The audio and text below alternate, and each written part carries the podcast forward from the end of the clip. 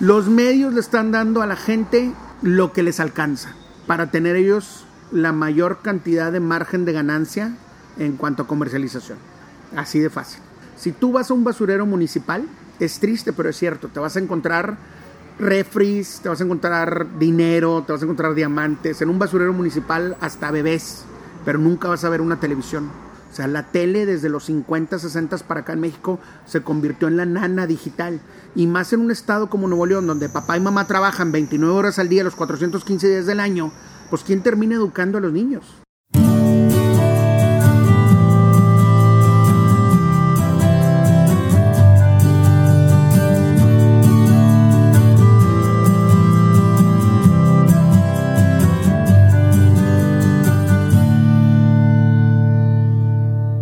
Estamos de regreso con un episodio nuevo de Habitat conmigo, Andreas Ostberg, y esta semana un invitado que estuvo muy involucrado en la escena musical en Monterrey durante los 90 y principios de los 2000 con su programa Desvelados. El invitado el día de hoy es Juan Ramón Palacios.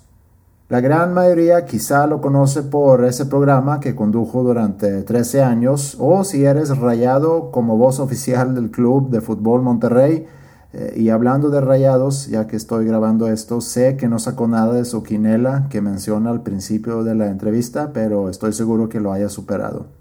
Tiene una carrera que se difiere a la de las personas que hasta la fecha he entrevistado aquí en Habitat, pero me interesó mucho conocer cómo logró el éxito de Desvelados sin tomar en cuenta las reglas de juego existentes en el mundo mediático y, por supuesto, conocer más sobre su vida y persona. Es una persona con mucha carisma y con un sinfín de anécdotas eh, y te las cuenta a mil por hora, así que pon atención porque ya vamos a darle. Episodio 38 de Habitat con dedicación especial para Nico García desde un café en San Pedro de García, Nuevo León, con Juan Ramón Palacios.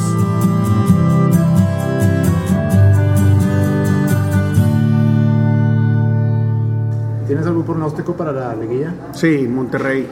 Y luego deja tú, me tocó en dos quinelas, una de unos futboleros con la que estoy en WhatsApp y otra de la oficina. Eh, quedaban los ocho equipos y así, sin ver, agarré. Yo fui el cuarto en sacar el boleto, el número y me, sacó, me tocó Monterrey. Y en el otro fue una lista así el Chile y a ver, ¿tú cuál quieres? Y uno, dos, tres, cuatro. Y me tocó el Monterrey, En las dos me tocó rayado. Estaba escuchando un programa de radio hace 10 años o más. Fácil. Estabas tú, estaba otra persona, no me acuerdo quién, ni me acuerdo cuál era el programa el día antes había jugado Monterrey, había ganado y, estaban ustedes platicando del partido. Y habla un, radio escucha y, contento. Es que ganamos, rayados. ¿Cómo vieron el partido? Este, no, qué padre, que muy bien. Ramón, fuiste al estadio, fuiste al estadio. ¿Qué le dije? Yo estaba ahí de voz oficial. Pues sí, no me viste ahí en la cancha con el micrófono en la mano. ¿Cómo fue que te involucraste con, con Rayados? Fue muy chistoso porque ya ves que yo empecé con Desvelados el 13 de diciembre del 91. Yo ya tenía un programa antes que se llamaba DOS, que era de, de videos, que salía los sábados a las 5. Tan buen programa que ni yo lo veía porque esa hora estaba en el estadio, cuando los juegos eran a las 5. Estuve 13 años arriba en gradas en preferente.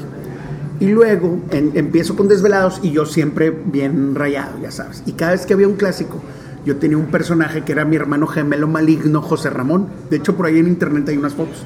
Entonces, dejábamos la cámara fija, me grababa 5 o 10 minutos antes del programa, me ponía una playera de tigres sin la gorra y salía yo contestándome, o sea, las preguntas ya prehechas. Y entonces yo al aire ya salía vestido de rayados y le ponían play a lo que ya había grabado.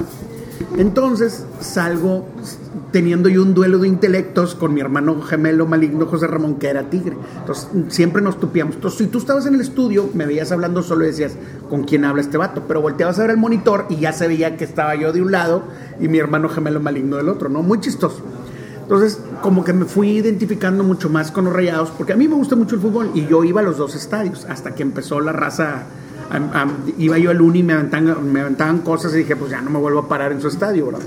Y se quedaron sin un consumo muy importante de refrescos y chocorroles. El 9 de mayo del 99, ese mismo sábado me habla Jorge Lankenau, el ingeniero, que en paz descanse, y me dice, oye, baja cancha, necesito que, que animes a la gente y que todos juntos apoyemos a que Monterrey no se vaya a segunda. Y fue la primera vez que se hizo una porra todo el estadio juntos. Y fue justo antes del partido, venga, todos unidos, y todo el estadio una sola voz, y no dejaron de apoyar, y empatamos 1-1 y no nos fuimos a segunda. Estuvo buenísimo ese partido. Entonces le gustó tanto mi chamba y me quedé. Entonces desde el 9 de mayo del 99 soy voz oficial de Rayados. Eso fue en 99. Yo llegué en el 98. Y empecé a ir por, por mi amigo Alejandro, mi Sí. socio de School of Rock. Sí, Él me llevó al estadio, él es rayado de toda la vida. como debe ser. Y me, y me llevó al estadio. Y a mí me tocó, inclusive compramos abono, y a mí me tocó toda la época de, de 2000, ¿qué será? 3, 4 para adelante, y campeonatos. Puros campeonatos te Sí. tocaron. Pero así fue como te, como te involucraste y sigues trabajando con, con Rayados. Todavía soy voz oficial y hemos hecho algunos comerciales. Ya ves que yo tengo mi agencia de publicidad Sí. y les he hecho varios anuncios este, al Club de Fútbol Monterrey. Tengo el honor de ser la voz oficial desde, desde el 99. Ah, qué padre. Yo he estado en las cuatro zonas. He estado en general, en preferente, numerado y en superpalco. Muy diferente a cancha. Porque en cancha se, se oyen todos los gritos de la gente, se siente la vibra de la gente, pero no ves a los jugadores. O sea, los ves como un ajedrez a nivel de cancha. O sea, muy complicadas las jugadas. Y como estamos en un punto fijo ahora, que es donde está la rampa de la ambulancia de M, la salida, el tiro de esquina de la portería norte me queda lejísimo. Entonces, para saber quién tira de esquina, quién es, entonces estoy más concentrado en el partido que en, que en la emoción como cuando estuve los 13 años que estuve en preferente, ¿no? En- arriba en las gradas. Porque preferente para mí es la mejor, el mejor ambiente que hay, ¿no? Del estadio. La raza piensa, grita, les cuenta chistes, o sea, está muy divertido, es un ambiente muy familiar. Numerado es de que no te pares, no hagas porras porque te regañan. Y Superpalco ni se diga. Pasa la ola y le dice la raza al chofer, párate, y se para el chofer, ¿no? Al guarura. Pero en cancha es diferente, es una, es una vibra muy, muy distinta porque tienes que estar concentrado en tu chamba. Yo llego antes que los jugadores, me toca recibirlos, este, ahí los saludo y luego pues, el jugador llega, deja sus cosas en su, en su locker y salen tantito 5 o 10 minutos a platicar, este, a leer la revista del estadio y luego ya entran a cambiarse y a calentar. En ese inter alcanzo a saludar a algunos y ya me tengo que ir al micrófono porque empieza el desfile de los patrocinadores. Y el, aunque las menciones comerciales las hace el Rudo Farías, que es la voz comercial del club, este, yo tengo que estar allí ya al pendiente, ¿no? Entonces empieza el desfile de los patrocinadores, a veces los acompaño a algunos y a aventar balones y saludar a la raza, pero generalmente tengo que estar pegado ya en la consola, con la musicalización y, y toda la ambientación. Tú naciste en 1970 y creciste aquí en Monterrey en los 70s. Fíjate que no, este, yo nací aquí en Monterrey y al mes de nacido me regresé a Filadelfia porque mi papá estaba estudiando su segunda maestría y su doctorado. Este, entonces él estaba ya estudiando un doctorado en negocios aplicados y economía. Entonces mi primer idioma fue inglés y era Plaza Sésamo, este, y era ver Astro Boy y Aquaman y era, o sea, yo crecí viendo caricaturas gringas y mi kinder el St. Mary's School, o sea, fue mi primera educación que tuve ahí, ¿no? Y este, las canciones de la novicia rebelde era lo que nos ponían las maestras, Sound of Music. Entonces imagínate de, de tres años, dos años oyendo todos los musicales este, famosos de los 70s y todas esas películas, ¿no? Entonces, este, fue una escuela, a pesar de ser una escuela mm, católica, fue muy inclinada a la música. Entonces, tanto mi hermana y yo, hasta los 5 años, hasta 1975, nuestro primer idioma fue inglés. Y luego regresamos a Monterrey y llegamos, entramos aquí al colegio inglés, que no tenía programa de música, pero mi tía Cecilia, hermana de mi mamá, tenía una escuela que se llamaba Canto. Y entonces ahí estudiamos guitarra, piano, batería y bueno, Tatiana 17 instrumentos. ¿Y cómo era el regreso a Monterrey para ti? Tú habías, hablabas español de- en casa, me imagino. Muy poquito, casi todo era en inglés. Fíjate que para mí no fue, no fue complicado porque yo estaba muy chico. Pues tenías cinco años. Tenía cinco años. Entonces, en el kinder escribía todo con la izquierda y llegando aquí a Monterrey teníamos una maestra que nos pegaba que, que a fuerza con la derecha. Entonces, según gente que lo analizó después, dijeron, bueno, tú a esa edad asociaste inglés con la izquierda, español con la derecha. Entonces no hubo tanto, tanto problema. Pero mi hermana sí tuvo problemas de dislexia y aprendizaje, porque ella ya era más grande, ella tenía siete. Bueno, ahora yo soy más grande que ella, pero antes ella era más grande. Y ella sí tuvo, porque la maestra nos decía, es que los que escriben con la izquierda son tontos, burros, mensos, malos, etcétera, etcétera. Pues como era la educación en aquel entonces, todo lo diferente era, era mal visto. Y si nos quedamos un poquito más en tu infancia, a- aquí en Monterrey ya habías regresado de Filadelfia. Sí. ¿Qué recuerdas tú de tu infancia aquí de Monterrey? No, hombre, me, tengo grandes recuerdos. Eh, para empezar, no había tantos carros. vivíamos aquí muy cerquita del, del parque de Mississippi. Entonces, haz de cuenta que llegábamos de la escuela, nos íbamos caminando al colegio inglés que estaba aquí en Calzada, donde ahora está el American Express. Regresábamos, hacíamos la tarea de volada, tomábamos clase de piano y luego teníamos una hora libre, entonces nos íbamos al parque y luego nos íbamos a la gimnasia olímpica. Y esa fue nuestra rutina por fácil otros 5 o 6 años. Entonces, ir al parque Mississippi era como nuestro regalo. ¿Acabaste la tarea? Sí. ¿Te fue bien en la clase de piano? Sí. Córrele al parque. Nos íbamos corriendo al parque. No había carros, no había contaminación, no había eh, sobrepoblación, no había nada más que, más que felicidad y tranquilidad. Y, mi tía que vivía en los edificios de departamento de al lado, nos subíamos al techo de los edificios de departamentos y alcanzábamos a ver la luz del faro del aeropuerto y se veían las estrellas increíbles. O sea, fue una infancia muy, muy tranquila, muy normal, muy feliz, con música y con deporte. Y mi mamá siempre muy musical, este, nos ponía a practicar piano de 6 a 7 de la mañana antes de cambiarnos, bañarnos, vestirnos, desayunar, irnos a la escuela. Oye, he leído que te describes como una persona hiperactiva.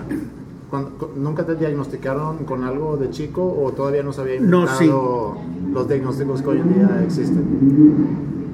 Hay una anécdota que le encanta platicar a mi mamá, que cada vez que la cuenta le aumenta, pero hay una anécdota que le gusta mucho platicar a mi mamá.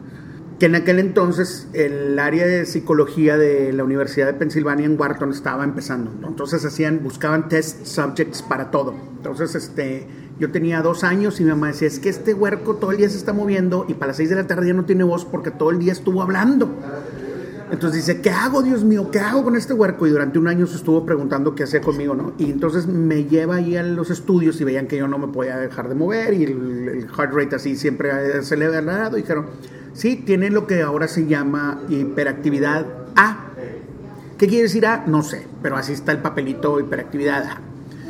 Cuando cumplo tres, me regala mi mamá una bicicleta y le digo, quítale las llantitas, todo en inglés, ¿no? Yo no quiero las llantitas, no quiero las llantitas. Entonces le quitan las llantitas, mi papá me lleva al parque, aprendo a andar en bicicleta y ya como que dijeron, bueno, se va a cansar con la bicicleta. Dicen que ese mismo día, tres horas arriba de la bici, no me cansé.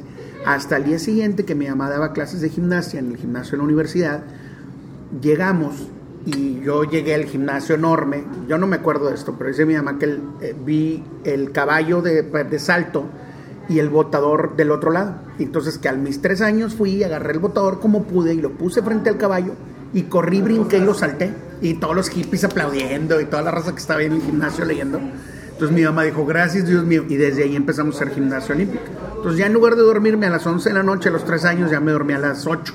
¿Cómo te iba en la escuela? Dijiste que no batallabas eh, y que la transición de, de Estados Unidos para México tampoco era muy complicada. No, no fue difícil.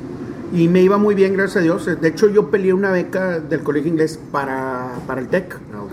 Y fui uno de los mejores 1200 promedios que entramos a, a unos eh, exámenes, que era el TOEFL, el Michigan. O sea, para nivel prepa eran exámenes muy avanzados y quedé dentro de los primeros 60 promedios. Probablemente en último lugar, pero quedé entre los primeros 60 y se hicieron dos grupos de la bicultural, la primera generación bicultural del, del sistema ITESM, de la prepa. Y gracias a Dios entré becado a carrera y estuve becado toda la carrera de economía. Ah, mira. Sí. Qué bien. ¿Y qué- ¿Pero quién eras en la escuela? En secundaria era uno más del montón, porque toda esta raza que estuvo conmigo en el colegio inglés eran mis hermanos del kinder. Tengo fotos con ellos desde el 76, imagínate, o sea, mis hermanos del kinder que íbamos a las piñatas, nos veíamos en, el Fuerte Fiesta o, o nos salíamos a platicar cómo le había ido al pobre Remy en las caricaturas o a Candy o a Heidi, ¿no? O sea, eh, nos salíamos en verano a jugar fútbol americano, jugar fútbol soccer, o sea, eran mis hermanos. Entonces, cuando yo entro a prepa, resulta que de los 17 que eran en mi salón, entran 6 a un salón y 5 al otro. Entonces, pues estaba rodeado de amigos, ¿no? Sí. Pero como nos tenían ahí en el tercer piso con los nerdos, con los nerditos, con los, con los geeks, pues éramos encima mal vistos porque éramos como que, uy, la primera generación de la bicultural. Y en aquel entonces el bullying era diferente, o sea, te rayaban el carro, te aventaban cosas a tu casa, pero no era tan físico, tan personal como es ahora, ¿no? Fuiste el primer artista de la familia cuando entraste a Juguemos a Jugamos Cantar. a cantar. ¿Tú soñabas con ser artista? No, para nada. Fíjate que fue muy curioso y esta historia casi nadie se la sabe. La que gana el concurso para ir a Jugamos a Cantar es Tatiana, pero se pasaba tres meses de límite de edad. Ella compone desde los cuatro años, o sea, ella toca la guitarra desde los seis y piano, balalaika, tololoche, flauta dulce, transversa, o sea, es- ella sabía desde niña que su carrera iba a ser musical. ¿De dónde venía eso? ¿De tu mamá? De mi mamá y mi abuelita. Mi abuelita Alicia, de hecho, cada 10 de mayo vamos todos los nietos, este, los 12 nietos y 22 bisnietos a cantarle las, las mañanitas. Entonces, este, cada quien agarra un pandero y una guitarra y el acordeón, mi tío Mario acordeón, mi mamá acordeón, mi tía Ilsa la, este, la guitarra o la flauta. Entonces se pone muy divertido. Entonces te digo, Tatiana gana y le dicen, ¿sabes que te pasas tres meses de límite de edad? Vengo bajando las escaleras, iba a mi clase de karate o algo iba y me hice Fidel Valadez de Sony Music. ¿Tú cantas? Y le digo, no, yo no canto. No, sí, mi mamá, ya sabes en diciembre les grabábamos canciones en inglés a mis abuelos que vivían en Puebla y las mandábamos en cassette, compadre. Antes en 8-track, las grababa mi papá en 8-track. Entonces me pone el cassette y dice el señor, pues no cantas tan mal, pero, pero bueno, ándale, vas. Así como que el peor es nada. Bueno, pues voy. Y entonces yo pregunto, y me acuerdo muy claro porque yo tenía 11 años, digo, este, ¿y cuánto tiempo dura? No, pues lo que quieres. ¿Y cuándo es? Nada más en verano. Ah, no voy a faltar a clases. No, ah, perfecto. Entonces acepté porque no iba a faltar a la escuela. ¿Y nunca te dio pena? ¿Nunca te nunca sentiste que, ay, que cantar si no, es lo mío? Fíjate que ya de grande a lo mejor, cuando em, empezó toda la raza mm, de mente chiquita, este, con los cangrejos mexicanos a tratarme de jalar para abajo, sí, sí me molestaba y era una época difícil porque cuando yo entro a prepa, entro becado, mi papá consigue chamba en el DF, Tatiana se queda en Cumán. Ah, es que bueno, pasa el tiempo, audiciono, le abro los conciertos a menudo, abro los dos conciertos de menudo, hago la gira juvenil Fanta y Tatiana era de mi ballet. Voy a audiciono para Vaselina, ya tenía yo 14 o 15 años, no me acuerdo, 14. Y me dice, Julissa, ¿sabes qué? Pues cantas bien, pero, pero nunca habíamos visto un güey que fuera gimnasta, porque en el DF o eras gimnasta, o eras bailarín, o eras cantante y nosotros pues más o menos le sabíamos un poquito a todo. Entonces dice, Julisa, te quedas de papel principal. Y me quedo con el papel principal de Vaselina, que fue un éxito en los televiteatros en su momento. Entonces fueron muchos meses de ensayo y a Tatiana le dice, Julisa, ¿sabes qué? Este, pues tú estás muy bien, pero ya estás grande. ¿Cómo? Tengo 14 años, ¿estás grande? No, ¿estás grande? No. Entonces aquella lloró, llore, su, su sueño de ser cantante de toda la vida, pues decía, ¿cómo? ¿Y nunca hubo conflicto entre ustedes dos a esa edad? no, nunca, nunca. Porque me puedo imaginar que, digo, siendo los, la adolescencia, pues, eres muy frágil. Entendíamos, mi mamá siempre nos educó de que Dios pone cada quien en su lugar y hay un momento justo para todo.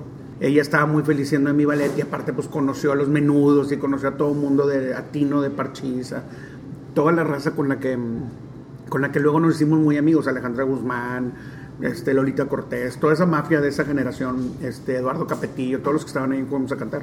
En esa época es justo cuando empiezo yo a pelear mi beca para prepa y Tatiana gana el papel de protagónico en Cumán. Entonces le dicen, pues tiene que estar aquí, señora. Y mi mamá dice, no, pues yo tengo un gimnasio, tengo una academia de gimnasia de campeones nacionales, no la puedo cerrar.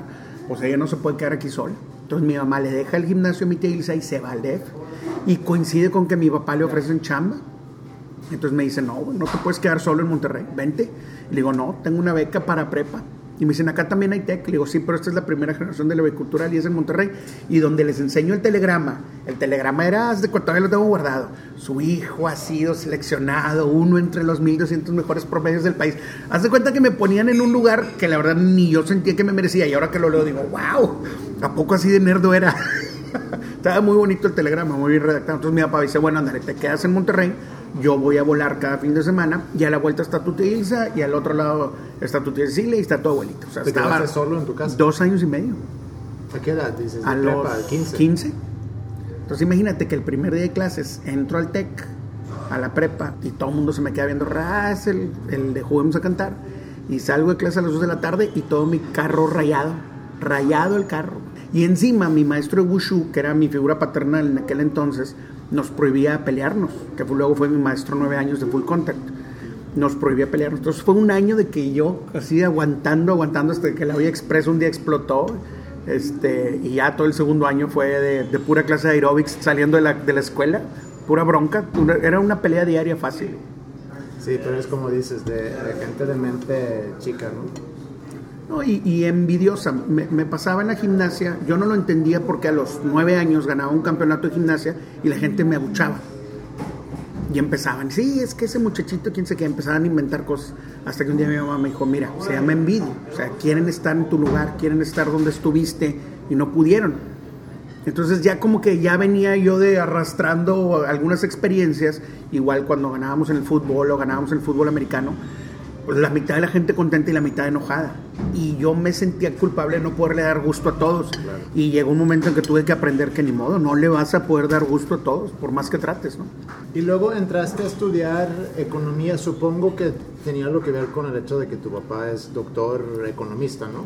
Fíjate que me decidí en la fila. Mi abuelo quería que yo fuera abogado, porque toda mi familia es abogados. Mi abuelo, que en paz descanse, fue eh, presidente de la Suprema Corte de Justicia, fue magistrado, fue procurador en Puebla y procurador en Nuevo León. O sea, venimos de una familia de abogados y de gente muy recta y honesta, que cree mucho en las leyes. Pero mi papá no, mi papá fue ingeniero químico administrador y luego hizo una licenciatura en sistemas, una maestría en no sé qué, y luego la maestría en finanzas y el doctorado en negocios y economía aplicada. No que no crean leyes, nada más que escogió otra. Escogió otra, sí, las leyes económicas, ¿no? Que son más imperfectas que nada. Estando yo en la fila, dije, ¿leyes o economía? Me inscribo a economía porque era una, una carrera que te enseñaba un poco de todo. Y a la par traté de llevar la, eh, la, licenciatura en Derecho en la Libre de Derecho con el doctor Salinas en la tarde, pero pues imposible, imposible. O sea, la parte de las distancias, era de lado a lado, recorrer de lado a lado Monterrey, pero perdón, los horarios. ¿Por qué escogiste esa, esa carrera? Economía, por, porque me daba la flexibilidad de aprender mucho de todo, o sea, un poquito de todo. Okay. El principal función del economista es maximizar las necesidades ilimitadas con recursos limitados. O sea, con lo mínimo posible tratar de hacer lo máximo posible. Y eso aplica pues en toda la vida. Claro. Ya después la vida me fue llevando por el área de ventas y fundé mi agencia de publicidad. Al rato te platico de eso. Tu consejo a, a alguien que ahorita está en prepa y está empezando a pensar en, en qué hace después de prepa, estudio, no estudio, y se va a estudiar ¿qué voy a estudiar? ¿Qué le dirías tú a una persona que ahorita está enfrentándose a esas decisiones? Tiene que estudiar. La verdad es que la, carrera te ayuda a enfrentarte a un montón de situaciones que en su momento no las ves. Pero el típico maestro resentido te lo vas a encontrar en todos. Yo, yo he estado en los tres bancos y en las tres televisores. Estuve en Banamex, estuve en Bancomer y estuve en Banorte y estuve en Televisa, en TV Azteca y Multimedios. Y en las tres, en los tres bancos y en las tres chambas que he tenido, te vas a encontrar a ese mismo maestro resentido que te trae coraje y te va a hacer la vida imposible, te lo vas a encontrar en el trabajo. Entonces, todo lo que ves en la carrera, el que dice que es tu amigo y se junta nada más para copiarte de ti, te lo vas a encontrar en la chamba. Aparte, desafortunadamente aquí en el pueblo la gente la, la juzgan por cómo la ven y por su currículum.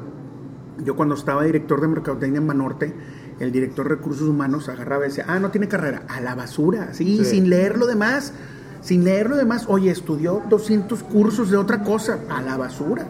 Y luego me acuerdo mucho del caso de una chava que era licenciada en Mercadotecnia del TEC de Monterrey, que había salido súper ultra wow, y tenía una maestría en la Sorbona de París. Entonces él agarra y dice, no, se va a quedar con mi chamba, me va a quitar, o sea, fíjate lo que son las mentes chiquitas, se va a quedar con mi trabajo y lo tira a la basura.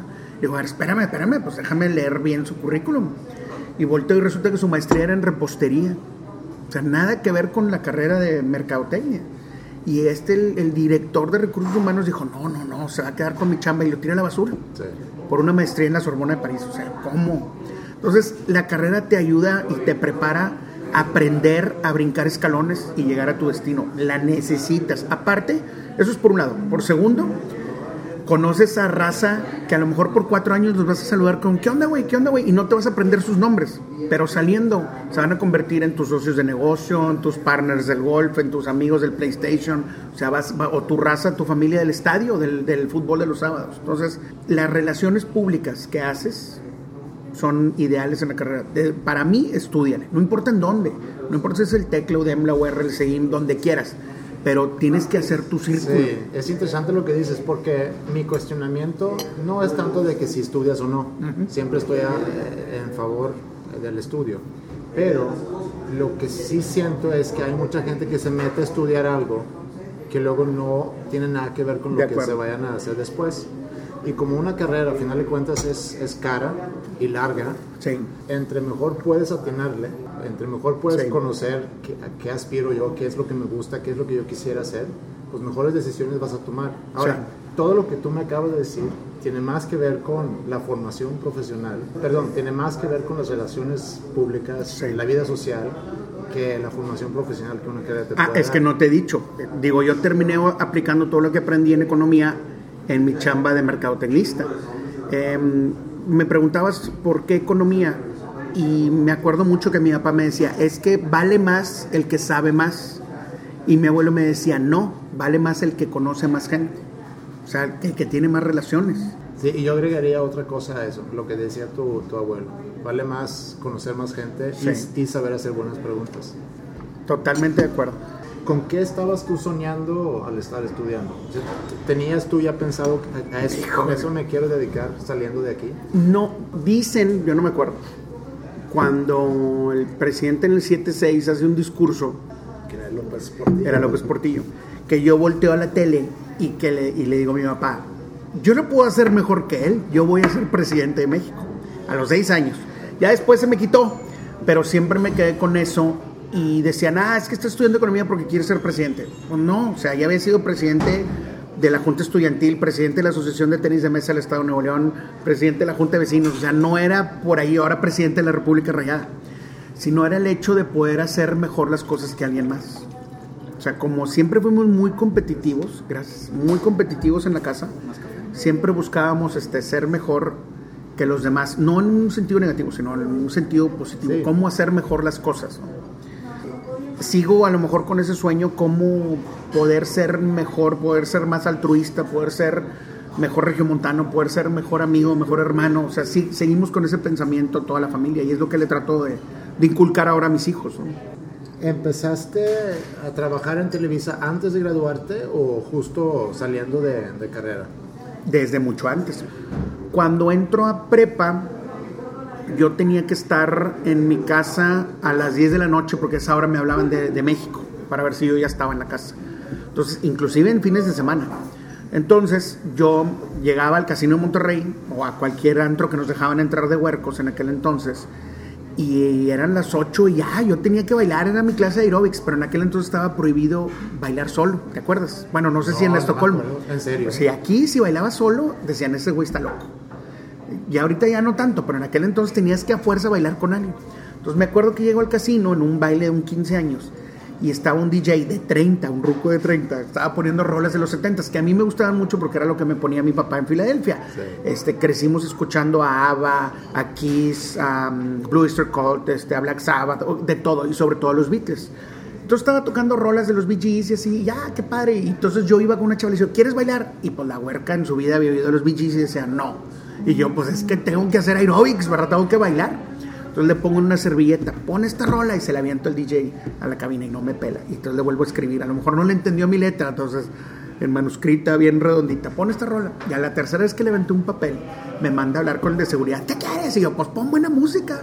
Tengo que bailar, me tengo que ir de aquí a las 9 para llegar a las 10 a la casa. No, nueve y media, ¿no? ¿Cuál pongo? Este, híjole, eh, Take On Me de Ajá, 1985. Ándale pues, y la pone y ¡ra! todo el mundo se va a la pista, entonces yo bajo corriendo y me dice, no, no, no, no, no, espérame, ¿y ahora cuál pongo? Sí. Este, Don Henry, Voice of Summer, este, Outfield, eh, no sé, ya le pasé una lista y me voy, ¿no? Entonces em, yo empiezo a bailar y él empieza a mezclar las rolas y empiezan a llevar un ritmo y me llamaba mucho la atención que no perdían la secuencia y la cadencia.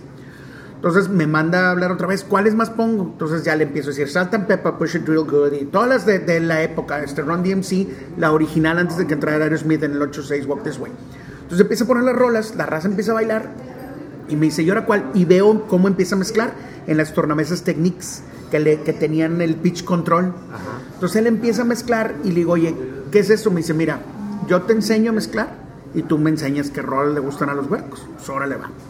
Entonces, así estuve yendo un mes y como al mes y medio se enferma este güey. Y el que estaba en las luces, que se llama Juan, que todavía está ahí en el Casino Monterrey, me dice, Juanito, pues vas, güey. Le dije, no, güey, yo no, yo no sé poner rolas, güey. Ah, güey, ya te enseñó este vato, vas, güey. Entonces, la chava que a mí me gustaba mucho en, en prepa, que era súper ultra mega fresa, de, así Garza Godzilla y así, este, no me pelaba. Y yo le decía, ¿quieres bailar conmigo? No, naco. ¿Por qué? Porque había estado en Homes a cantar y salir en la tele a nivel nacional era equivalente a ser un naco, ¿no? No, naco, contigo no voy a bailar. Está bueno. Cuando empiezo de DJ y empiezo a poner música, todo mundo se va a la pista a bailar y ella voltea y me hace muy bien. Y yo dije, ah, caray, deja poner otra y deja poner otra. Y entonces me voltean a ver todos mis amigos y todos bruto. Pues sí, todo el mundo divirtiéndose y yo poniendo roles allá arriba, ¿no? Pero me, me gustaba ver la reacción de la gente. Entonces yo sabía que venía una rola nueva de un grupo y la ponía y se vaciaba la pista. Entonces decía, no, no es lo que me gusta a mí, es lo que le gusta a la raza. Entonces ahí descubrí que el DJ es el máximo reconocedor de la democracia pura en su momento. Si la rola que el vato pone no le gusta a la gente, Vacía la pista, ¿no? entonces tenía que estar siempre preguntando y hacía encuestas antes de, oye, ¿qué rola quieres oír y qué rola quieres oír? Y las ponía, entonces ya la raza se prendía. Entro después de ahí, pues después de un año de estar de DJ en el Casino de Monterrey, pues te aprendes el nombre de la rola, de qué disco es, de qué año, porque en el LP venía toda esa información, en el disco de vinilo. Entonces un amigo me dice, oye, van a hacer un casting para tele, para un programa que se llama DOS. Pues ve, güey. Digo, no, no, no me interesa la tele. Yo tenía 17 años, estaba por salir de prepa y iba a entrar a carrera. No, es que tú eres muy bueno para eso. Le dije, no, no. No lo peleé. Pasó medio año y del Casino de Monterrey brinco al SS, el que era el Sargento Pimienta, que en- aquí en el centrito. Yo todavía no tenía edad para entrar al antro y yo ya estaba mezclando. Empiezo a mezclar ahí y me ve el director del canal y me dice, güey, ven a hacer el casting. Entonces le comento a mi papá, viene el fin de semana mi papá y me dice, oye, y si este siempre la uso porque se me quedó bien grabada, y me dice, ¿sabes qué? Si alguien cree que eres bueno para algo, no lo defraudes. Gano el casting hasta el hasta junio del 90, o fue 89, 89. Fue en junio del 89 cuando empezó DOS. Y te digo, lo grabábamos los miércoles y salía los sábados. Entro a hacer servicio social a Banamex en el 90. Y el 91 empieza Desvelados. Pero en el 90 yo tenía DOS. Cuando empiezo con el, con el, con la tele, pues yo salía con mis lentes y afuera no los usaba, como que era mi personaje o mi persona real en la tele con mis lentes y en la calle sin mis lentes, ¿no? Clark Kent Superman, no sé, pero era, era como que era un personaje el que estaba al aire, a cuadro. Y luego entro a Banamex a hacer mi servicio social y después de seis meses me dicen, pues quédate, te contratamos. Pues órale, me quedo. Y me empezaron a pagar. De DJ me empezaron a pagar a los, como al año después en el Casino Monterrey, me empiezan a pagar una lana que cuando tenías 16 años era Era muy buena lana. muy buena lana. Entonces le digo, mamá, me están pagando todo por teléfono, no, me están pagando esta lana. Y me dice, oye, pues es un chorro de dinero. ¿Y qué tienes que hacer? Pues tocar, pero me tengo que quedar hasta las 12. Me dice, bueno, ¿te gusta? Sí. Si tú bajas tu promedio, ya no puedes tocar. Órale, va. Entonces hicimos ese acuerdo. Todo, todo en mi casa ha sido de compromises, de, de acuerdos. ¿no? Este, y no bajé mi promedio y empecé a ganar lana. Y luego te digo, entro a Banamex y como que se empieza a desacelerar de alguna manera la vida artística, por llamarlo así, hasta que empiezo con el programa de televisión de DOS. Y DOS, que era de videos, pues me quitaba una hora por semana, no, yo no le daba mucha importancia al programa hasta que empieza Desvelados. Empieza Desvelados en el 9-1, 13 de diciembre del 91 empieza Desvelados, una prueba de sonido, un viernes de 11 de la noche a 6 de la mañana, muy exitosa, la raza empezó a llamar. Para el segundo programa el miércoles yo voy a grabar DOS, que era el que salía los sábados, y suena el teléfono. Y ahí en ventas yo iba pasando y me dice un vato, ¡eh, te hablan, te hablan! Entonces contesto y era eh, una persona que quería anuncios en Desvelados, de De Llano, eh, que era el Best Buy de México, ¿no? En la tienda de Llano eh, vendían unas teles que se llamaban Zenith, una marca tan exitosa que ya no existe, pero eran las primeras que tenían el foquito y se prendía para una transmisión en estéreo. Y lo que habíamos hecho un viernes antes era una prueba de sonido en estéreo, donde se había prendido el foquito y, y ya podías escuchar el White Album de los Beatles en estéreo. O sea, era como lo que, como si hubiéramos aterrizado en la luna, de ¡ah! se prendió el foquito. No, fue muy, muy padre. Y esa prueba de sonido en estéreo también fue muy chistosa porque estábamos en la cabina, el ingeniero de audio, yo que medio le sabía la consola, una cámara fija y traíamos un radio con la raza que se había subido al cerro de la silla a instalar el, sistema. Entonces cuando venían de bajada, yo digo, bueno, pues ya que vienen de bajada, aquí está para mi compadre Pepe Cárdenas, este, Clemente Martínez, Guns N' Roses y Child of Mine. Y en eso viene el guardia y dice, oiga, le hablan por teléfono, en el allá en la entrada. Entonces voy y contesto y me pregunto un vato, ¿estás poniendo videos? No, ¿cuál quieres? Pues uno de liberación. Dije, no tengo la menor idea de dónde están, pero déjame irlos a buscar. Entonces, este, ¿con quién estás? Pues soy Carlos aquí de Country, estoy con Chuchito, Menganito, no sé qué, estamos en una carne asada. Ah, ok. Entonces se acaba el video de Guns N' Roses, regreso y salgo a cuadro, subo mi micrófono y digo, este va para Carlos, Chuchito y Pepito y Chuchito que están en una carne asada. Aquí está Liberación y pongo el video y empieza a sonar el teléfono. Hospitales, bomberos, policías, toda la raza que trabaja de noche, el tercer turno de fundidor antes de que la cerraran.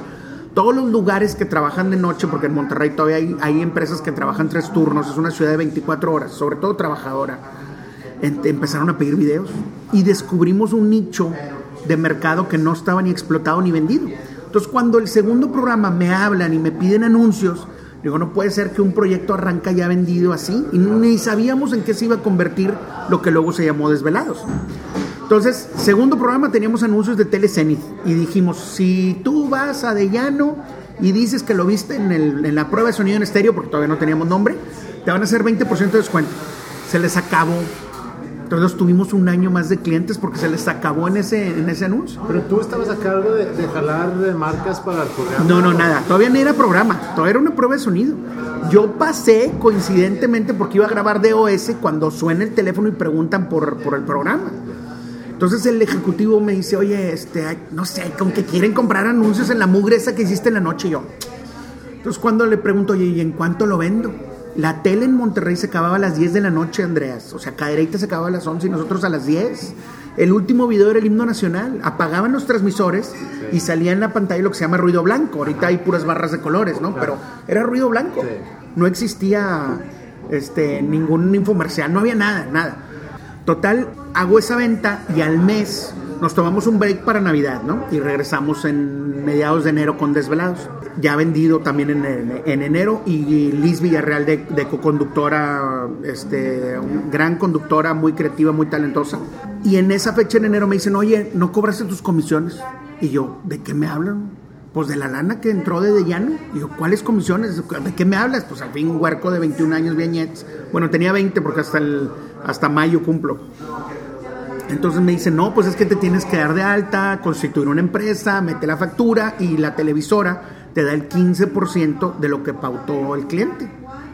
Ah, caray. Entonces le hablo a mi papá, oye papá, fíjate que pasó esto y esto y esto, este, me tengo que constituir. Sí, tengo un amigo notario, este, pero les cuesta mucha lana. ¿De qué se trata? Digo, es que vendí unos anuncios y me toca una comisión. Este, ah, y aparte, dentro del precio de la mención en vivo, o sea, de lo que compró de tiempo aire el cliente, me tocaban 500 pesos por mención.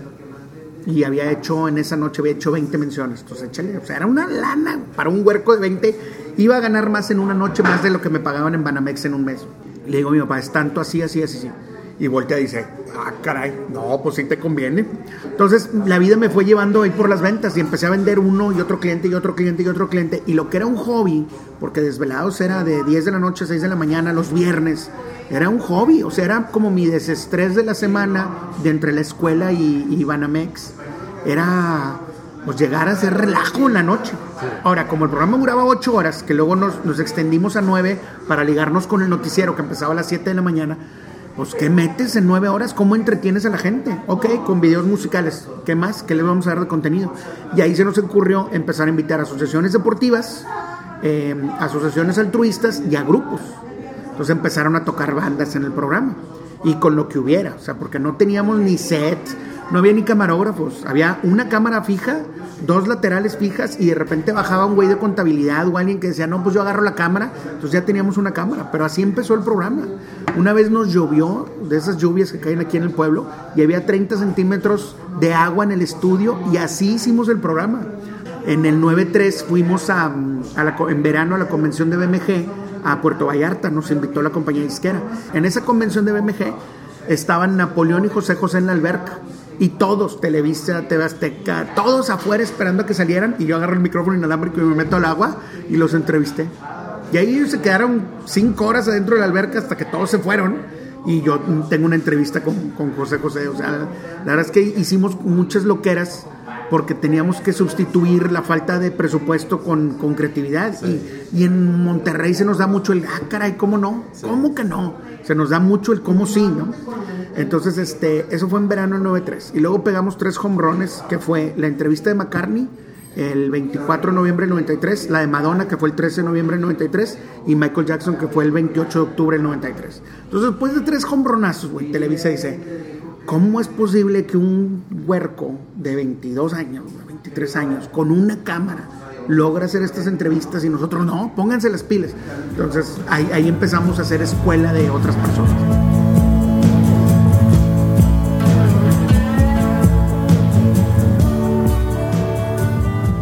¿Dónde nos quedamos antes de que se acabara la batería? Nos, quedamos, no, no sé, nos salimos ahí un ratito porque ya se juntó mucha gente y había mucho Se oía mucho ruido, ¿verdad? Sí.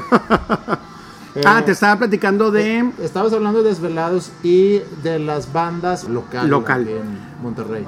Cuando Zurdo gana la batalla de las bandas, en el DF todo el mundo voltea y dice, wow, ¿qué está pasando en la escena en Monterrey? Coincide con el tiempo en que Desvelados pega los tres hombrones que te comenté en la entrevista de Madonna, Paul McCartney y Michael Jackson, el tridente sagrado, el triunvirato, este, y nos dicen, vénganse al DF.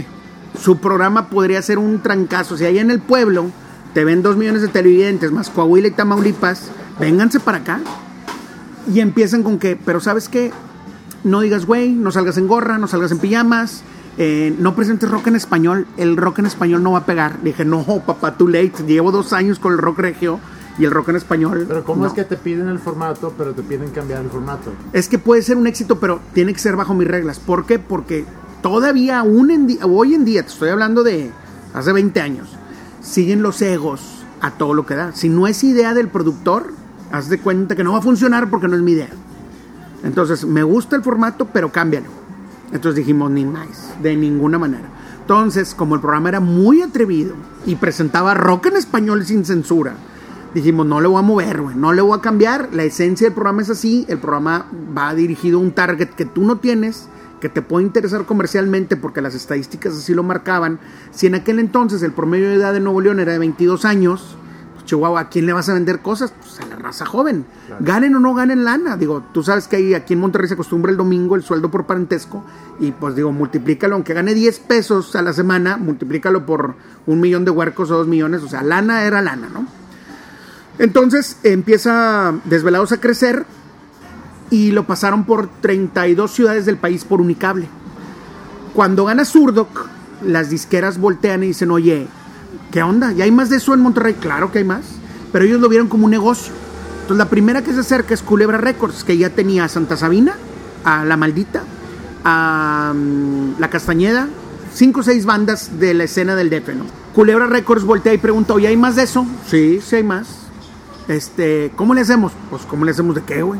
Este, ¿cuánto cuestan? Espérame, güey, ¿de qué me estás hablando? O sea, igual como cuando me dijeron de las comisiones, o sea, yo no tenía ni la menor idea del business, del music business, o sea, que ahora es más business que music, ¿no? Pero no entendía esa área. Entonces, eh, decidimos juntarlos a todos. Entonces vino BMG, EMI, Sony, eh, todas las disqueras grandes, hicimos un evento en el reloj donde tocó Plastilina Mosh, donde tocó El Gran Silencio, donde tocó La Flor del Lingo, donde tocaron un montón de bandas y fue como que un buffet. Y vino Ricardo Bravo en la revista Nues- Nuestro Rock, vino Chava Rock, vino Javier Velasco que, que escribía para el Universal, ahora para el Reforma, premio Alfaguara, este gran escritor. Y vinieron varias personas del DF a ver qué estaba pasando acá en el pueblo. Y se dieron cuenta de la unión que había en los medios, de la Asociación de Rock Regio y obviamente de, de la plataforma que era Desvelados para las bandas. Porque como he sido un terco toda mi vida y un poco hiperactivo, cuando me decían es que no puedo irte al grupo, ah, ¿por qué no? O no puede, es que no tienen ampli. Ahorita le hablo a alguien y me prestan un ampli, es que no hay batería. Entonces le hablaba a un amigo, ya, ya, o sea, le tratábamos de cómo sí. Igual cuando el Gran Silencio tocó y los vi tocando en la Alameda, le dije, vénganse. Es que no tenemos 20, güey. Aquí te consigo a ver de dónde. Y conseguimos una caja y unos bongos y conseguimos las cajas directas para la guitarra. O sea, siempre había como sí. Aunque a veces me, me costara a mí, siempre había un como sí. Cuando vamos a la maldita y conozco a varias bandas, entre ellas los estrambóticos, a los, a los castañedos, y les digo la castañeda, si ustedes van y tocan en mi programa, yo me rapo. Como ustedes, yo me rapo. Seguro que pues vamos a ir a tocar a tu programa. Puesto. Pues un día cayeron de sorpresa a finales del 9-4 y me rapan. Yo me siento y digo, va, y ya traían ellos la maquinita y me rapan en vivo. Y todo el mundo, no, se va a rapar. Pues yo, mi palabra es la ley, yo me comprometí. Oye, y luego, oye, pues este, ya estamos aquí, consíguenos un toquín. Entonces le hablo al Foni del Café Iguana. Foni, échame la mano, yo los traigo. Venían en una combi, compadre. Páganos nomás las casetas, ni siquiera la gasolina. Paga las casetas y consígueme un toquín. Entonces así empecé a invitar a la Castañeda, a los estrambóticos, a un montón de bandas, incluyendo a Molotov. Molotov, eh, eh, como sabes, Miku Guidobro es hermano de Paco. Paco estaba en Fobia, Fobia ya había venido desvelados. Y un día me da un cassette en el 96 y me dice, oye, mira lo que estaba haciendo mi carnalillo.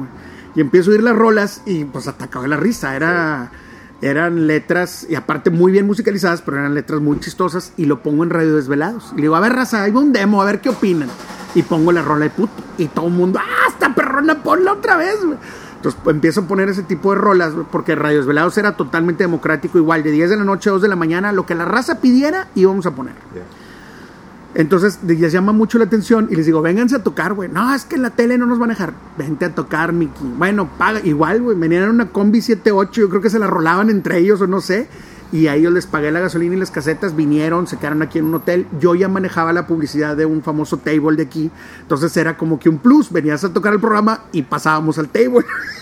Entonces, todas las bandas querían venir a tocar desvelados porque sabían que saliendo del programa era tacos y table.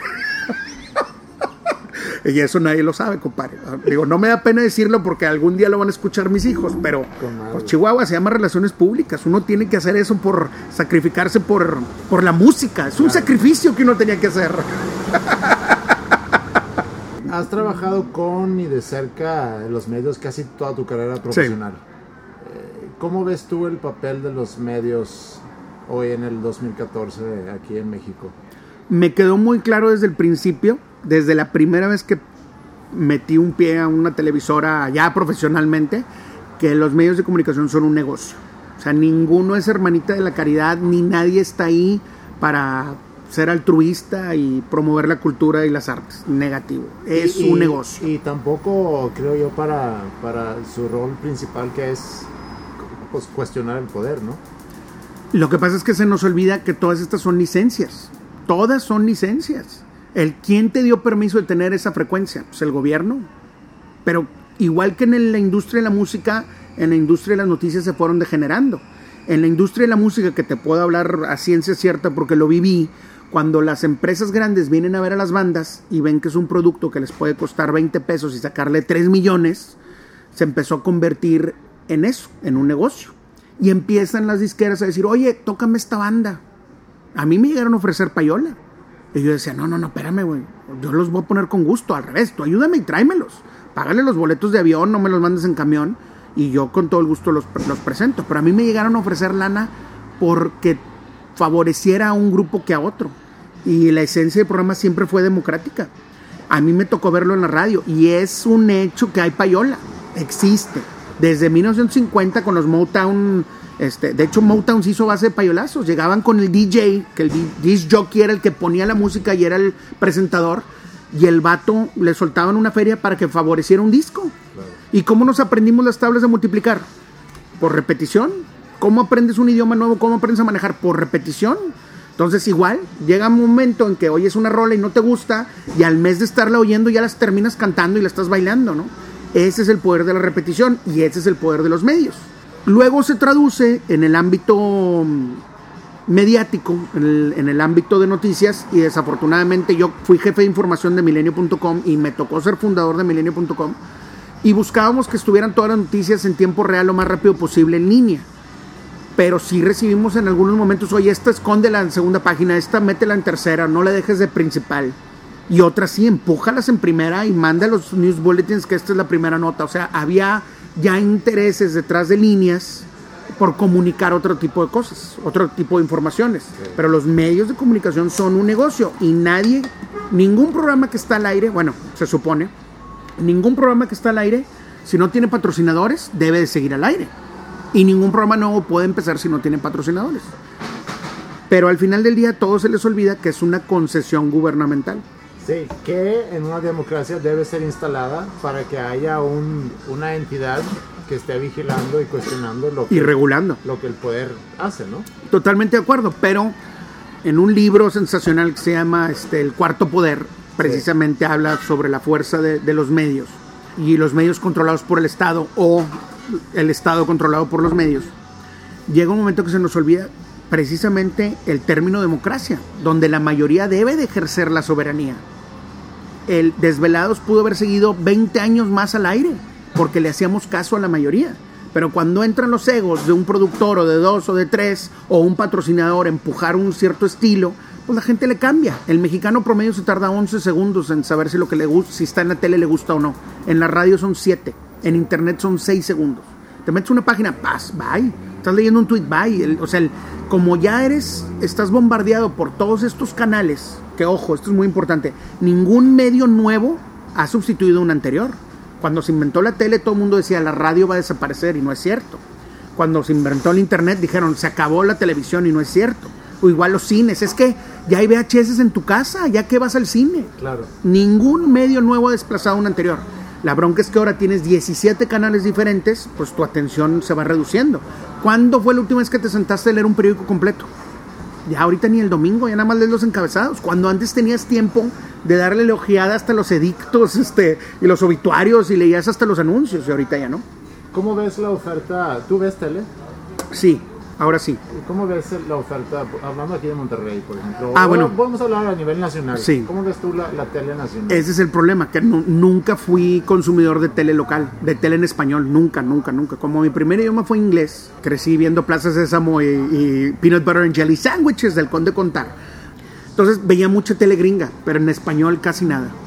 Entonces no te puedo dar un juicio más que lo que oigo de otras personas. Tengo muchos amigos taxistas, la verdad es que todavía me la vivo en la calle, no me gusta estar encerrado en una oficina y convivo con mucha raza que me dice que a nivel local y a nivel nacional la tele está muy mal en cuanto a contenido cultural y, eh, y en cuanto a, a contenido divertido. Mi pregunta va por, por el cuestionamiento de que si eh, los medios están dando a la gente lo que el medio quiere que vea la gente o porque la gente se entretiene con lo que ofrece los medios. Hoy es la ley del mínimo esfuerzo. Impera totalmente la ley del mínimo esfuerzo. Eh, salvo sus honrosas excepciones en cable, que hay programas hechos para gente pensante y culta y educada, hoy impera la ley del mínimo esfuerzo. Los medios le están dando a la gente lo que les alcanza para tener ellos la mayor cantidad de margen de ganancia en cuanto a comercialización. Así de fácil. Si tú, lo dijo el tigre en su, en su biografía, si tú vas a un basurero municipal, es triste, pero es cierto, te vas a encontrar refris, te vas a encontrar dinero, te vas a encontrar diamantes, en un basurero municipal hasta bebés, pero nunca vas a ver una televisión. Y desafortunadamente es cierto. O sea, la tele desde los 50, 60 para acá en México se convirtió en la nana digital. Y más en un estado como Nuevo León, donde papá y mamá trabajan 29 horas al día, los 415 días del año, pues ¿quién termina educando a los niños? Es la tele. Y si ya no tienes gente comprometida que decida meterle lana de su bolsa, apostarle a un proyecto que pueda ser comercialmente viable, que sea un proyecto que genere a largo plazo, todos quieren el quick buck, generar lana ahorita. ¿Cuánto me cuesta y cuánto le saco? Espérame, no. Vamos a invertirle un proyecto de un año, vamos a invertirle a generar una audiencia, vamos a, a una audiencia que tenga lana y pague para poder meter anunciantes que tengan peso este, vender ojos al final del día y multiplataforma, como lo hacíamos en, en Desvelados, que era Radio Desvelados, Desvelados Televisión y luego Di99 en, en cable, este, internet y radio. O sea, multiplataforma. Vamos a venderle al consumidor que tenga el acceso a la información en el poco o mucho tiempo que tenga para ser impactado, que lo pueda ver.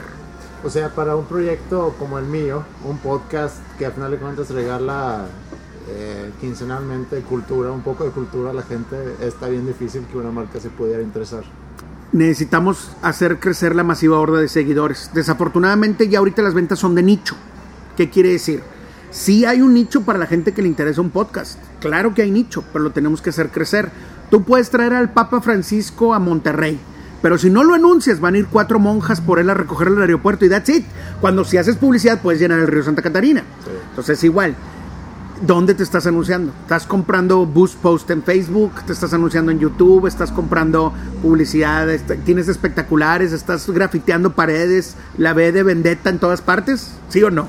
No. Ah, exacto, entonces es lo que tenemos que hacer. No, no, yo, yo te ayudo con eso. El branding es subterráneo es lo mío.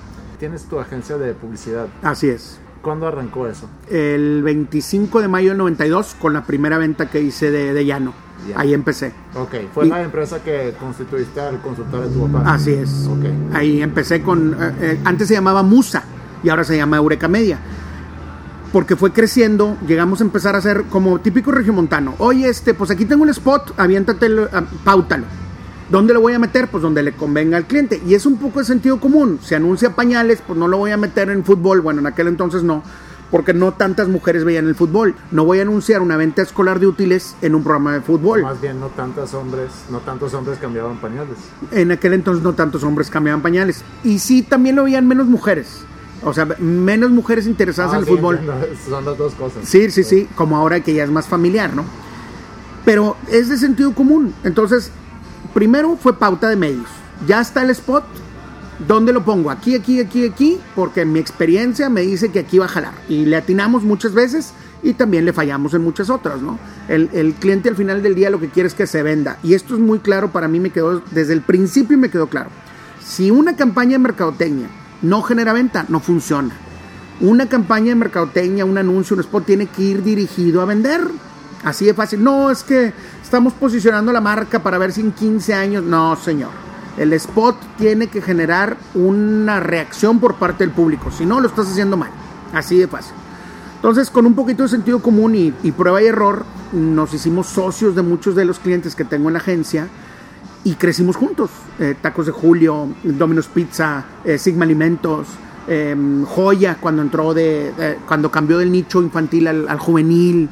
Este, con todos ellos empezamos, sí, íbamos haciendo, íbamos de la mano. Y luego te decían, oye, ¿me puedes hacer tú el spot? Ah, pues abrimos una división que se encarga de todo lo que es eh, productora de medios. Necesitas una, una plana en el periódico, te la hago. Una espectacular, te lo hago. Una campaña en línea, te la, o sea, todo lo que es visual, auditivo, lo podemos hacer.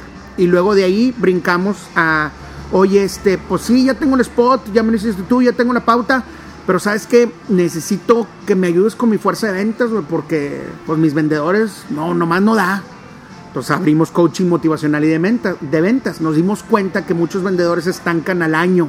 Llegan a su zona de confort con sus comisiones y su sueldo y dicen, ya para qué muevo un dedo más, la ley del mínimo esfuerzo.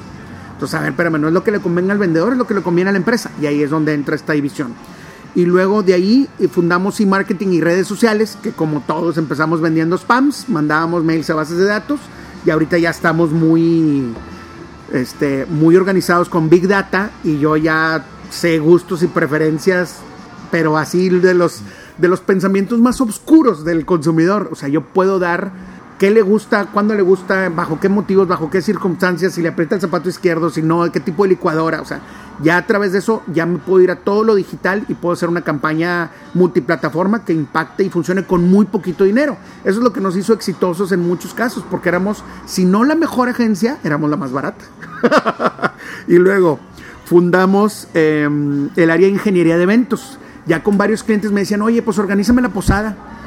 No había organizado ni una kermés, compadre, pero ya había organizado el Rock Contest del Casino de Monterrey, los concursos de rock del Bat Crew. Ya tenía alguna experiencia en organización y dije, bueno, pues ¿cómo se hace una posada? Déjame preguntar. Y preguntando se llega a Roma. Y eh, ahorita la división de ingeniería de eventos hace desde 15 años temáticos hasta cierres de campaña. Hemos hecho eventos de 160 mil personas. Y desde hace unos que 10 años estás manejando la carrera de Tatiana. No, fue muy chistoso porque yo salgo de multimedios en marzo del 2005. 2004, sí, porque mi hijo tenía, tenía tres años y cacho, tenía dos años, y yo no lo veía. Entonces, yo imagínate que yo trabajaba de 9 de la mañana a 9 de la noche, y me iba a mi casa a cenar. Desde las 11 de la noche y hasta las 4 de la mañana estaba en milenio.com. Entonces, cuando tienes 20 años, pues dormir 3 horas con la mano en la cintura, pero ya a los treinta y tantos ya batallaba. Y más que no veía yo a mi hijo y encima me cambian de división y la persona que se quedó de mi jefe inmediato superior me jineteaba mis comisiones. Ni siquiera mías, las de la agencia. No me firmaban los cheques de las comisiones pues porque ¿para qué quería yo tanto dinero? Digo, pues si no es tuyo, o sea, me- se lo ganó mi gente, ¿no? Entonces empecé a tener broncas ahí, pero principalmente era por la familia. Entonces yo salgo en marzo del 2004 en Multimedios, me tomo un año de gringo retirado, así. Me desaparecí del pueblo y de todos los medios y de todo. Entonces en ese lapso que me retiro y me jubilo, planeamos a mi segunda hija, Mariana, y en, hasta octubre del 2006 me pide Tatiana que le eche la mano con un evento en Mérida, porque era hasta allá y era poner escenario, luces y sonido, e íbamos puesto en plaza. Puesto en plaza quiere decir que llave en mano, o sea, yo llego y le pongo play y, y empiezo a jalar, ¿no? Ya no, ah, no era, llego y ya está todo, o sea, yo pongo todo. Entonces, coordinar hasta allá. Y así empecé. Empecé ayudándole con todo lo que era la dirección de proyectos y de ahí la acerqué a las marcas que yo ya manejaba, eh, los anuncios de EMSA, de, la, de, las ventas escolares, con Nido y Nestlé, con Coca-Cola, con las marcas que yo ya, ya entraba y entré director de proyectos con ella en octubre del 2006. Pero ella maneja su propia agenda, ella decide todo, todo, okay. todo, todo, todo, desde siempre como siempre. ¿Dónde se va a presentar? ¿Con quién? ¿Qué botargas? ¿Qué canciones? ¿Qué coreografía? Todo. Yeah.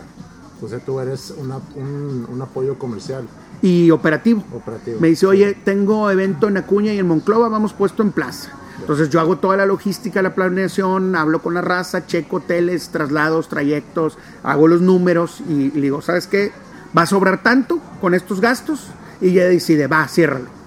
Hay un dicho, o se dice más bien que no hagas negocios con tus, con tus amigos. Si pudieras convivir todo el día con tus amigos Claro. y aparte hacer negocio, y con, o con tus familiares, si te llevas bien con tus familiares, pues dale, ¿no? Sabes que Tatiana lo dice mucho y creo que tiene razón. Si tú haces de tu, de tu pasión tu vocación, no vas a volver a trabajar en, en un día. Ningún día vas a tener que trabajar porque no es un trabajo. Sí. O sea, te estás divirtiendo con lo que haces. Y la verdad es que todo lo que he hecho en mi vida, radio, prensa, tele, cable, internet, este, todo lo operativo de Tatiana, la organización de eventos, me apasiona. ¿Y, y a qué edad entendiste que habías encontrado eso? Debe haber sido cuando hicimos el, el evento de Rayados que perdimos contra el Atlante. La final de Rayados contra el Atlante, nosotros anunciamos dos semanas antes. Se gane o se pierda, nos vemos en la macro. Pierde el Monterrey horriblemente y sin embargo 80 mil personas fueron a la macro. Y ahí fue cuando nos cayó el 20 de la fuerza que tenía el programa. Y ahí volteé y dije, en la torre, ¿qué convocatoria tenemos? ¿Quién carajos va a ir a festejar un segundo lugar? Pero sin embargo fuimos a festejar que Nuevo León había estado en una final. Y que, que, que Rayados la había perdido, ¿no? Cuando yo invito a los jugadores con los que ya llevaba yo alguna relación por el programa, les digo, vénganse, vénganse a la macro. No, no, la gente nos va a matar. Y la fiesta fue, fue pachanga hasta las 6 de la mañana. Y ahí fue cuando dije, ah, caray, de aquí soy. Y me di cuenta que el programa tenía mucha fuerza y cuando hice el programa especial del Cervantino, hablo a los patrocinadores y la primera vez que me tomó 16 llamadas conseguir un tour o conseguir patrocinios, en 10 minutos ya tenía resuelto el programa. Entrevista con Cecilia Todd, con Armando Manzanero, con Luis Miguel, eh, lana para viáticos, ida y vuelta, este, ya ya me topó el gran silencio, o sea, fue un programa excelente el del Festival Cervantino, al grado que nos dieron la primera nominación al Premio Nacional de Periodismo por ese programa del Cervantino. ¿Y no es algo que extrañas ya que lo dejaste? Fíjate que no, yo desde el principio me acuerdo siempre de ese DJ ruco de 30 años.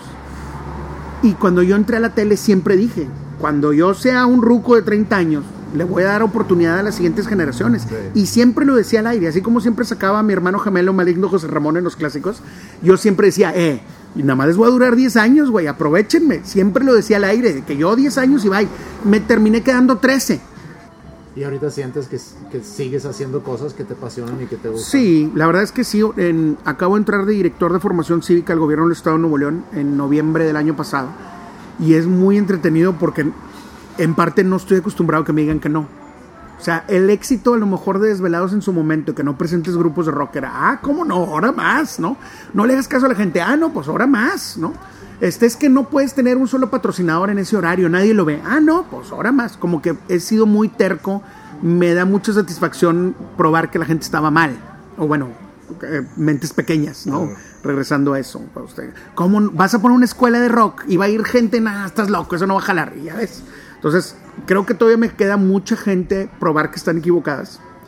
Y, ahora con lo que estoy haciendo de ir a las escuelas y enseñarle a la raza valores cívicos y que le tengan amor y respeto a la bandera como yo lo tuve en primaria, que desafortunadamente la gente ahora confunde a las instituciones con los símbolos nacionales y son cosas totalmente diferentes. Me apasiona mucho lo que hago porque estoy tratando de inculcarle a las futuras generaciones los mismos valores que a mí me dieron mis papás. Entonces me entretengo con formación cívica, me encanta lo que hago en la agencia y con Tatiana, pues ni se diga, ver la cara de los niños cuando ella sale y canta. No, cállate, compadre. Me llena de baterías y de energía. ¿Y con qué sueñas para tu futuro ahorita? ¿Qué ves, qué, ves en tu futuro? ¿Qué es, cu- ¿Cuáles son proyectos que, que realmente quisieras hacer que todavía no, no hayas hecho? Qué buena pregunta. déjame, me, me regreso. En 1994 fui a Colombia con Caifanes. E invitaron nada más a cinco medios. No fue nadie de los grandes. O sea, fue un puñetín de Monterrey con una cámara en el hombro, porque el canal no me quiso prestar cámara, tuve que rentar una. Fue Ricardo Bravo de nuestro rock, fue Javier Velasco, fue un chavo de una estación de radio en Guadalajara. Estando allá en Colombia, Marusa juntó a todas las bandas de Colombia. Equimosis, Juan Esteban Aristizábal Juanes, Aterciopelados, André Echeverry, Juanita Dientes Verdes, que fue una banda de punk muy adelantada a su época que ya, ya tronó. Estados Alterados, que fue la primera banda electrónica en Latinoamérica, muy adelantada a su época. Y una huerquita chiquita de 15 años en su momento, 16, que se llamaba Shakira Isabel Mebarak Ripoll, y que llegaba y nos decía, en, hablándonos de usted, toque mi disco, señor, usted, por favor, no sea malo. ¿no? Y luego ya nos hicimos muy amigos. O sea, y en ese entonces, cuando cierra Caifanes el, el concierto en el Estadio El Campín de, de, Santa Fe de Bogotá, en Colombia, lleno total, agarro yo un billete colombiano y le digo a toda la raza, fírmemelo, a todos, todos los que estaban allá, todas las bandas, y a todos les pregunté mientras me firmaban el, el, el billete, ¿cómo te ves dentro de 5 o de 10 años? Entonces, pues los roadies de Caifanes me decían, pues yo me veo teniendo mi propio grupo y cada quien me decía cosas diferentes. Y luego un, chavo de seguridad me dice, yo me veo poniendo mi propia empresa de seguridad y siendo la mejor empresa de seguridad de México. Y, y, me dice, préstame la cámara. Y me dice, ¿y tú? Y le dije, ah, qué buena pregunta. Le dije, pues yo me veo conduciendo el mejor programa de televisión en Latinoamérica. Y se tardó, pero medio se convirtió al grado que todavía recordaban todas partes. Cuando me regreso a esa pregunta y me dicen, ¿dónde te ves dentro de 5 y 10 años? Ahora que ya no estoy en la tele y en los medios, en la torre, vuelto y me digo, no sé, no sé cuál va a ser mi rumbo, porque muchas veces me fue llevando el destino, o sea, yo no tenía preparado para mí convertirme en mercadólogo, ni dedicarme a las ventas, menos estar al aire en la tele. O sea, no, no me, no era algo que me que quería para mí o, o, tenía yo pautado para mí. Como que era un reto que me gustó enfrentar y luego me, me, encantó y lo agarré al 100%. Todas las cosas que he hecho en mi vida han sido así como que retos que agarro a profundidad y digo, hasta que no sea el número uno del mundo, no lo voy a cambiar, ¿no? No le voy a cambiar de canal. No tengo algo, no tengo un proyecto en mente. Quiero ser un gran padre, por supuesto, y quiero ser un gran ejemplo para mis hijos. Hay muchas cosas que me faltan por hacer. Le quiero volver a componer canciones a mi esposa. Este, quiero volver a tomar, a agarrar la guitarra y sentarme a tocar, que ahorita no tengo tiempo. Hay muchas cosas que quiero hacer, pero no hay algo en particular dentro de mi bucket list que diga esto. ¿Me entiendes? Sí. No sé, este. Oye, tienes 15 minutos más para Sí, ya concluir? sí, Oye, sí. Necesito ir al baño. Dale, dale. Hazme un favor. Ponle, ponle pausa Ah. o, o te contesto. Cuenta algo que me va a sorprender cuando lo edito.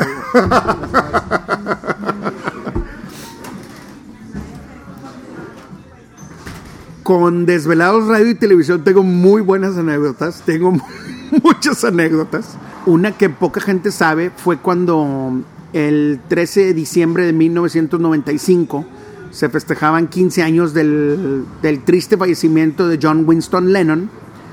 Eh, John Lennon, pues como saben, murió a causa de envenenamiento de plomo, exceso de plomo en la sangre por, por manos de, Mark David Chapman. Y este, en 1980, en diciembre, Nueva York, precisamente saliendo de una entrevista de radio, eh, Chapman le dispara por la espalda y lo mata, después de pedirle su autógrafo. Entonces fuimos, yo, yo traía la inquietud de hacer un programa especial de los Beatles, al final del día muy seguidor de los Beatles.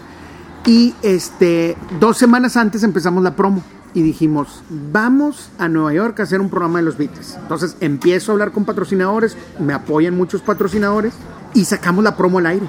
El programa especial de Desvelados desde Nueva York. Todavía no nos íbamos y estaba la promo al aire. Bueno, pues llegamos el jueves, grabamos en la Estatua de la Libertad, grabamos en el estudio donde se habían presentado los Beatles. Este, hicimos ahí todo el, todo el tour y luego el viernes en la noche, nuestro vuelo salía el sábado súper temprano y el sábado en la noche salía el programa. El viernes en la noche grabamos ahí en el Mosaico Imagina, todo mundo agarrado de la mano, había como 200 personas cantando la de Imagine, un rolón, no, no, no. Grabamos todo esto, yo editando en la mente. Llegamos a Monterrey, por poco no agarrábamos el vuelo, salía a las 7 de la mañana a Dallas y luego Dallas, Monterrey. Y por poco no alcanzamos el vuelo porque cayó una tormenta en Nueva York y, fuimos el penúltimo vuelo de salir del John F. Kennedy para poder este, volar a, a Dallas y luego a Dallas a Monterrey. Y este, llegamos a Monterrey a las 11 de la mañana y empezamos a editar el programa. A esa hora que aterrizamos en Monterrey, 11, 12, no me acuerdo.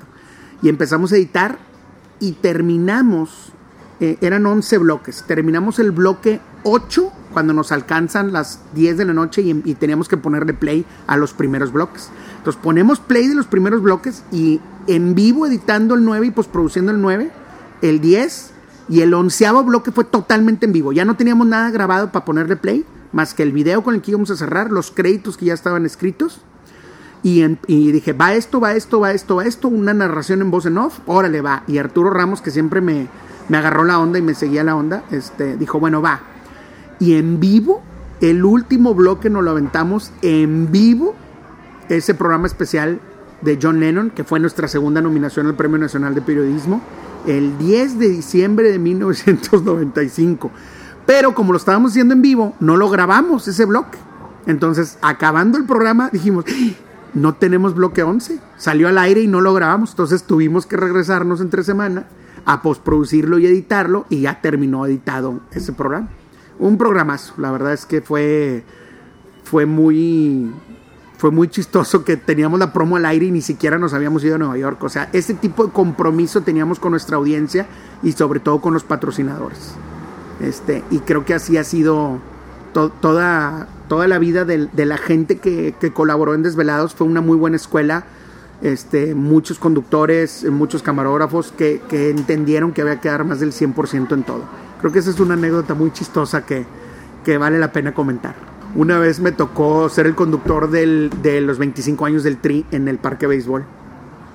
Y estaba tocando Alex Lora y de repente le empezó a doler el estómago. Y estaba tocando Alex y dijo, en la torre, ¿para dónde? ¿Para dónde corro? No había baño cerca. Pues se baja en, un solo de, guitarra y de batería y se baja corriendo y dijo, pues aquí. Y debajo del escenario ahí se bajó los pantalones y dijo aquí. Y no se dio cuenta que le tocó enfermarse el estómago arriba del case de la guitarra de su guitarrista. y a la fecha es algo que nunca le dijo a su guitarrista, fui yo. No, no, de esas anécdotas te puedo contar un chorro, compadre. Fui la verdad es que fue muy, muy divertido todo lo que hicimos en, en Desvelados esos 13 años. Muy divertido. ¿Hay algo que, que no he preguntado que quisieras tú agregar a esta entrevista? No, yo creo que mi vida ha sido muy pública. La gente sabe que soy muy fan de los rayados, que me gusta mucho el fútbol, que no soy anti-tigre, que me gusta Star Wars, que me gusta el rock regio, que toco la guitarra, este, que toco el piano, que toco muy mal la batería. Este, yo creo que toda mi vida ha sido muy pública. La raza sabe que soy terco. ¿Qué sería algo que la gente no, que no sepa de ti? Qué buena pregunta.